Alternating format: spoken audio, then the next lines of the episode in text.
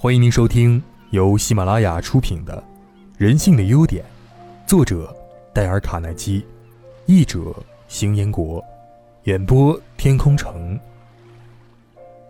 第八章：寻找人性的优点。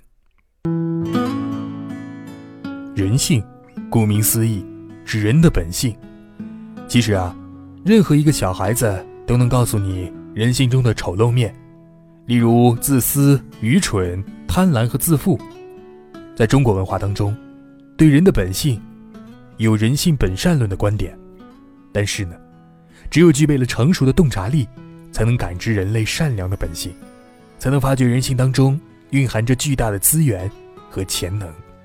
人性本质中的善良，成功经验，要发掘人性中善良的本质，而不要被某些现象中的阴暗面吓到。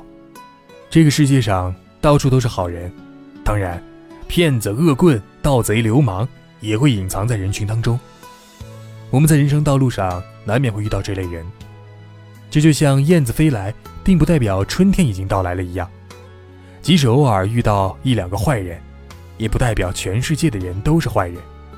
当然了，这需要一个人相当的成熟，才能领悟这个道理。纽约市的琼里罗娜给我来信。告诉我一个有趣的人和事儿。一天上午，大约是十一点钟左右，在我毫无心理准备的情况之下，我的公司突然被两个生意人用所谓的法律手段夺走了。我一下子惊呆了，立刻去找我的律师。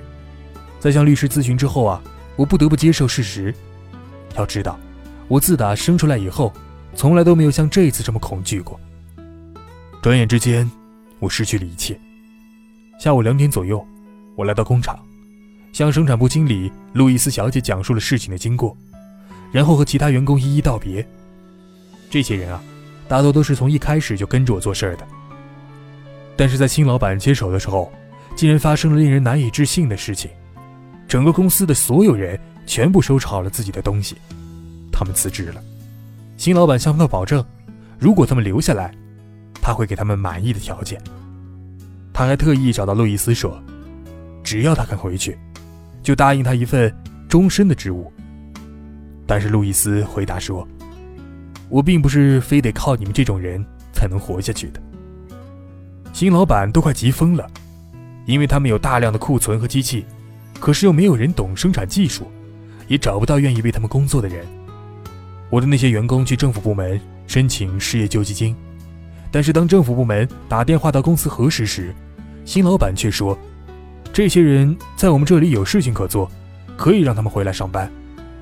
可是员工没有接受，他们当然也没有得到救济金，我不能为他们做些什么。我自己现在已经身无分文了，我的一切都归公司所有。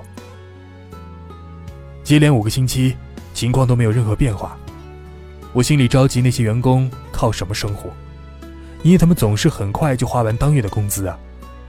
但是到了第六个星期时，新老板不得不投降。他们只是得到了公司的一个空壳，因为他们根本无法开工。那天下午四点钟左右，公司又合法的回到了我手中。第二天一大早，所有员工又全都回来上班。当我失去公司的那一刻啊，的确出现了最糟糕的情况，我无能为力，只剩下员工和我之间相互真诚的尊重、赞赏。和理解，在危机关头，正是他们以最忠诚的忠心对待我，使得新老板没有选择，只能把公司归还于我。我永远感激他们。这个世界上不会有人像我有这么幸运，拥有这么多可爱的朋友们。这是一个令人感动的故事。那些成熟的人正在不断的发现我们人类的可爱之处。至于那些只会搞政治的人，全都是骗子。大公司都缺少人情味儿，当老板的都是奸商的人，显然还没有到达成熟。来自西弗吉尼亚州的达尔帕里，也在1944年从海上一艘自由轮船中学到了有用的一课。他的经历啊，完全可以作为我们学习的示范。当时，帕里先生还是航海学校的一名学员，他是以甲板水手的身份在轮船上当实习生的，这是轮船上最低的职位了。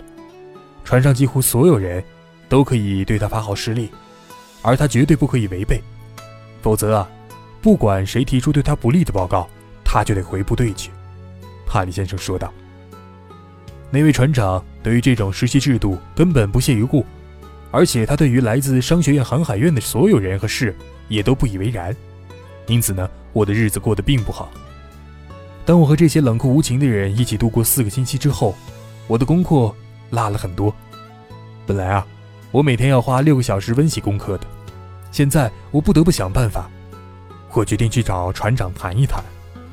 一天晚上，我手上拿着一本书，小声地敲了敲船长的门。“是谁啊？”他大声问道。“是我，帕里船长。我。”“你他妈的究竟要干什么？”他生气地问道。“是这样的，船长，不知道您是否帮我解释一下我遇到的棘手问题呢？我想我会深表感激的。我相信，凭借您多年的出海经验。”一定遇到过不少类似的问题，知道该怎么处理的。嗯，当然没错了。船长继续说道：“拿来让我看看。”当我走出船长的房间时，他答应我每天可以有四个小时的时间专心复习功课，还有两个小时在甲板上服务，四个小时执勤。船长变成了一位善解人意的大好人。只要我们用心观察，消除心中的忧虑，我们将会发现。这些可爱的同胞是多么的善良、仁慈和慷慨。一九五五年的夏天，康涅狄格州的海德河洪水成灾。如果不是靠勇气和邻里之间的相互鼓励，住在那儿的人有几个能够幸存下来呢？每当有死亡和灾难降临时，我们都能从中学到一些关于人生的新机会。我有一个朋友，他曾因为参与镇上的派系斗争，结果啊，和自己邻居闹得势不两立。后来呢，他因为车祸受到了重伤，被关进了医院治疗。圣诞之夜，我这位朋友躺在医院里，内心觉得非常凄凉。这时呢，他的两个邻居前来看望他，而他原以为他们会对他非常痛恨的。他们给他带来了一份圣诞礼物，这是一只装满了礼物的巨大蓝色圣诞袜。我认为，我已经没有必要花费这么多笔墨了。去评论我的朋友是如何通过这件事儿改变了他对人们的看法。我始终认为啊，大多数人的本性是善良的。如果我发现自己对此有所疑惑时，就会走进书房，打开书桌的那个小抽屉，读一封我一直珍藏的信。这封信是梅伊卡莱夫人写给我的。她在信中这样写道：“在我十二岁那一年。”我父亲借给了一个邻居一千八百美元，使他保住了他的农场。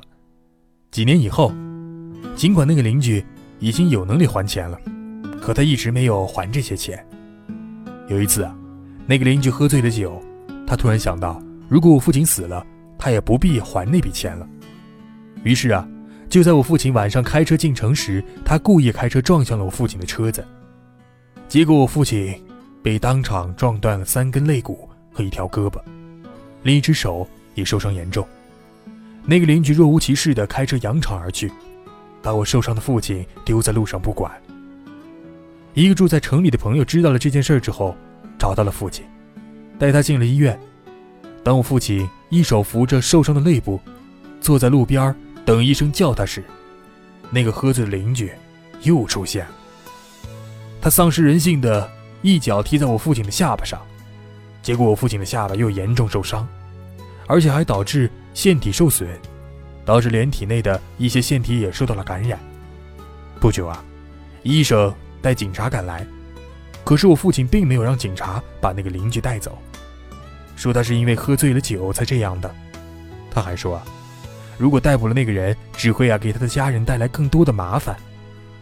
我父亲住进城里的一家医院，接受了各种的治疗。但是，一年半以后，他还是没能活下来。在去世之前，父亲把我五个子女叫到他身边，显然有话要叮嘱我们。父亲住进了一家医院，父亲紧紧地握住我的手，说道：“答应我，永远不要和邻居的任何一个孩子为敌，要让他们像你们一样，长大后成为社区受人尊敬的人。”心中只有仇恨的人是绝对不会有快乐的。这对于一个小孩子来说，实在是最难以信守的承诺啊！但是我做到了。三十年来，我一直信守着这个承诺，而那个邻居的孩子，现在也成了我最好的朋友。这个像上帝一样的父亲，是多么富有同情心和谅解心啊！他的邻居借了他钱，使他受了伤，以至于丢了性命，但他并不怨对方。还要求他的家人不要因为这件事儿而怀恨对方以及其家人。来自加州格兰德尔的威拉德·格罗斯莱医生也给我讲了一次他的经历。当时啊，他还在医学院读三年级，他认为这是一次非常有趣儿而且富有教育意义的经历。那是一个周六的上午，院长要做一堂关于物理学的重要讲座，但是克罗斯莱却偷偷逃了出来。和一个漂亮的金发护士约会，在校外野餐。就在克罗斯莱准备为女友吟诵诗歌之时，突然有人向他走来。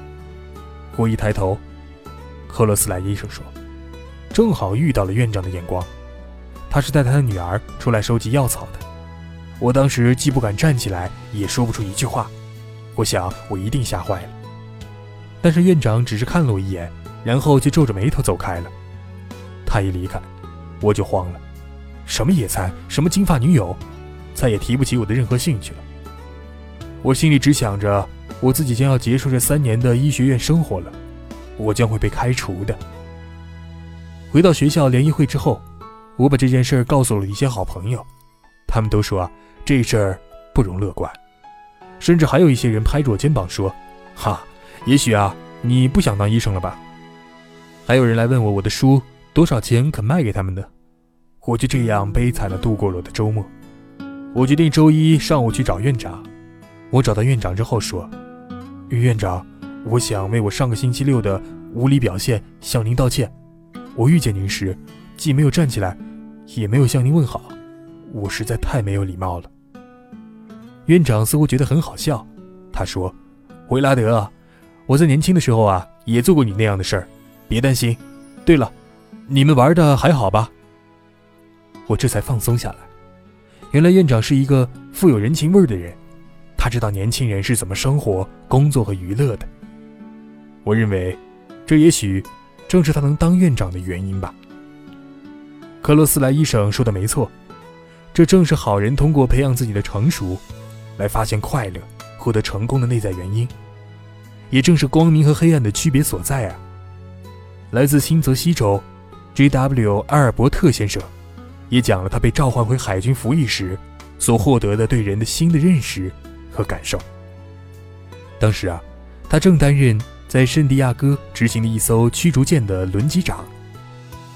像是海军一贯的传统做法，阿尔伯特先生说道：“他们竟然让我这个愚笨的会计师去负责舰上的所有锅炉室、轮机室和其他所有的机械设备，而我……”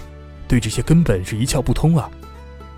我一辈子都没有见过几次轮机室，因此啊，在上舰前的一个月，我就非常担心。上舰后也有好几个星期一直不适应。后来证明，我的这种担心完全是没有必要的，因为没有什么困难克服不了，一切也都运转正常。在舰上大约干了一个月之后啊，我们等到了三天的周末假。当我向手下人宣布这个好消息时，我非常愉快地告诉他们，我们之所以能够得到这个特殊的假期，完全得益于你们在过去一个月的优异表现。因此呢，我非常感谢能有机会和你们合作。你们所有人都尽职尽责，正是这种共同的努力，使我们的轮机部门变得更加的坚强无比。当我说这些话时，并没有想过其中有什么特殊的含义。直到过了几天之后啊，我才有所领悟，其实这是一个事实啊。这些人都尽到了自己的职责，都表现优异，而且正是他们做好了我一度没有把握好的事情，而我原以为我是一个人承担了全部的责任。我当即明白了，我根本不必担心，因为我们的失误而使得整艘舰船被炸毁，也不必担心我们不能及时完成任务。我还知道了，我们并不是孤立无援的，因为总有很多好人在我们身边，他们会帮助我们，如同。我们会帮助其他人一样，我们自己的行为和态度，经常造成一些人的行为反应，使得我们变得愤世嫉俗，武断地认为这世上就没有好人了。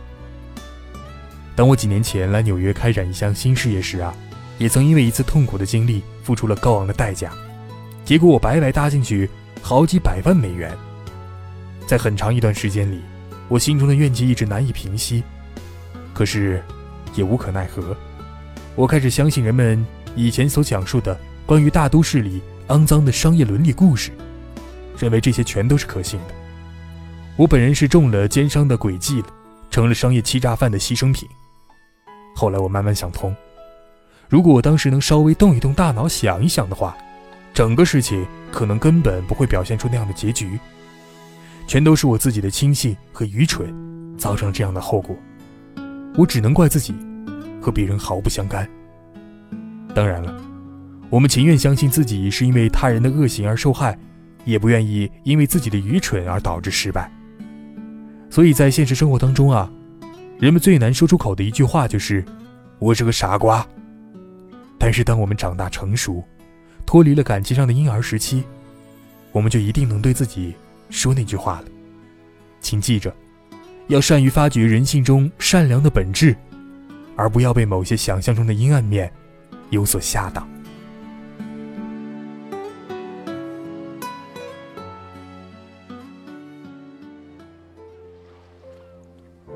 各位听众，本集已播讲完毕，感谢您的收听。